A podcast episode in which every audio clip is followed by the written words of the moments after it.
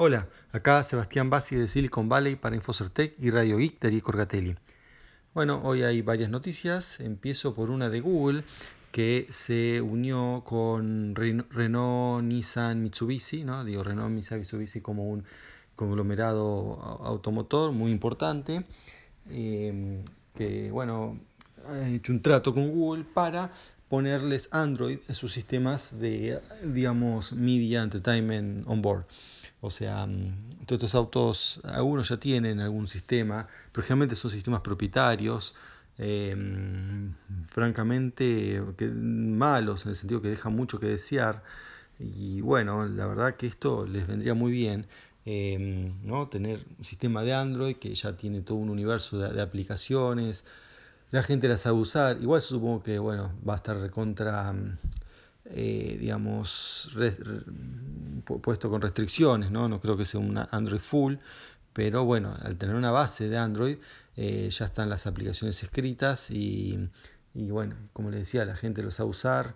Eh, parece que bueno, es, muy positivo tanto para, mm, bueno, tanto para Google como para las, las automotrices. ya aclaro que no es el primero, Volkswagen eh, ya tiene Volkswagen y, Volvo habían este digamos hecho un trato también antes pero para el tema de la navegación de los mapas no para tener el eh, como es eh, Google Earth no este bueno eso también es otro tema no que los que son los navegadores los GPS que vienen con los autos em, realmente no, son muy buenos. Cada vez que fui a un auto, no sé, por alquiler venía con un GPS interno realmente no lo uso porque no, no, es bueno. La, interfaz realmente em, no, tiene un montón de funciones. De hecho, hace poco vi una propaganda que decía que agregaron el pitch, eh, creo que llaman pinch, no sé cuánto, pinch in, pinch, pinch out, algo así. Y vi por la televisión que en, un, en un, este, una publicidad de, un, de un auto que que decía eso como un feature, ¿no? que es el pinch in, es cuando, básicamente cuando uno quiere ampliar una zona, pone dos dedos y, los, y esos dos dedos tocando la pantalla eh, abre los dedos para tener un zoom. Bueno, eso es una función, digamos, que uno normal, que uno espera, eh, porque uno la ve en un teléfono, ¿no? en una tablet, pero no están en los autos. Y bueno, entonces por eso ahora que, está lo, lo, publicitan. Entonces por eso está bien que esté Google Maps y ahora que esté Android. Así que bueno, eso es un tema. Eh, otro, bueno, un tema que también es una muy buena noticia. Eh, alguien está, un usuario de lo que es GPG, eh, ¿no? yo les conté, el programa de, privacidad, ya tiene muchísimos años. No es súper popular, o sea, es popular obviamente en lo que es la comunidad de criptografía, pero no para el uso común ¿no? de, la gente no especialista porque, porque no es popular, a pesar de que es un programa muy útil. Eh, bueno, no, prácticamente no tiene una interfaz, el programa en sí viene sin interfaz, pero bueno, hay programas eh, arriba de él que lo usan de base con, digamos, con una buena interfaz, pero así todo, ninguna interfaz eh, ha servido para que, para que tenga una adopción masiva, ¿no? Siempre quedó relegado a circuitos de criptografía. Bueno, cuál es la noticia hoy es que eh, anuncian que se puede mm, ser usado eh, para los notarios en el estado de Washington. Eh, ¿Qué es esto? Bueno, el estado de Washington, estado en el noroeste de Estados Unidos, no confundir con Washington DC, la capital. y bueno, todos los estados tienen sus sistemas de notarios, ¿no? Pues independiente por cada estado, el, notario es el, nosotros en, sería algo parecido, no es lo mismo, pero parecido a lo que en español llamamos el escribano. Eh, bueno, es distinto porque es otra tradición, ¿no? El escribano tiene que ser, eh, tiene, un, en Argentina tiene un estudio y tiene todo un colegio, tiene una, unas regulaciones, unas cosas muy complicadas. En cambio, en Estados Unidos prácticamente cualquiera puede ser notario, hace un curso, un, un curso muy chico, que son pocos días de estudio, después hace un, rinde un examen, paga una cuota y ya puede, em, por ejemplo, notariar que, o sea, certificar que em, alguien hizo una firma o que dos documentos son iguales, ¿no? son unos copia del otro, ese tipo de cosas. Em, y por muy poca plata, o sea, más o menos creo que son servicios que valen 10, 15 dólares, algo así, cuando en Argentina valen 5 veces más. Pero bueno, volviendo al tema, que tiene que ver esto con GPG, bueno, que mm, se puede usar para notariar documentos el GPG, ¿no? Por el GPG, recuerden que es, además de encriptar, sirve para certificar lo que son y certificar el contenido a través de una firma digital.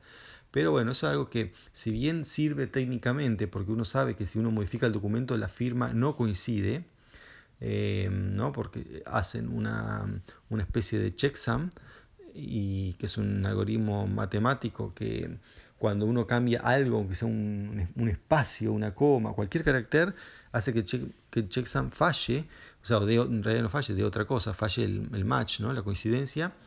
Y bueno, entonces no, mm, este, uno sabe que el documento fue alterado. También eso, eso es matemáticamente comprobable, pero para la ley no mm, siempre está trazada, más en estas cosas, entonces no, no tenía valor legal. Bueno, ahora sí lo tiene. Eh, han anunciado en, un listado específico de GPG que, que bueno, eh, cumple, cumple los requerimientos eh, de, una ley nueva para, para firmas electrónicas, así que bueno, se puede usar GPG para, para eso. También, a ver, si uno no está en Washington, no lo, no lo va a usar legalmente, pero igual es una... Igual los cuento, cuento porque sigue siendo una buena noticia porque por un lado hay que empezar y esto se puede propagar al resto de estados, a otros países y eventualmente también, eh, bueno, el principio del GPG tiene mucha relación con lo que es firmas digitales con Bitcoin y ya hay empresas que hacen eh, lo que sería como trabajo notario con Bitcoin. Entonces esto le estaría dando un, un marco legal. Bien, el, el otro tema es... Eh, eh, bueno, Francia, ¿no? Un premio literario, eh, hay un, todo un gran problema, una protesta porque el, máximo premio literario de ese país se lo han dado a una obra eh, que no está, no se vende en librería, se vende exclusivamente por Amazon. Bueno, entonces esto provocó que los, la gente de la industria editorial se queje mucho, le haya hecho boicot.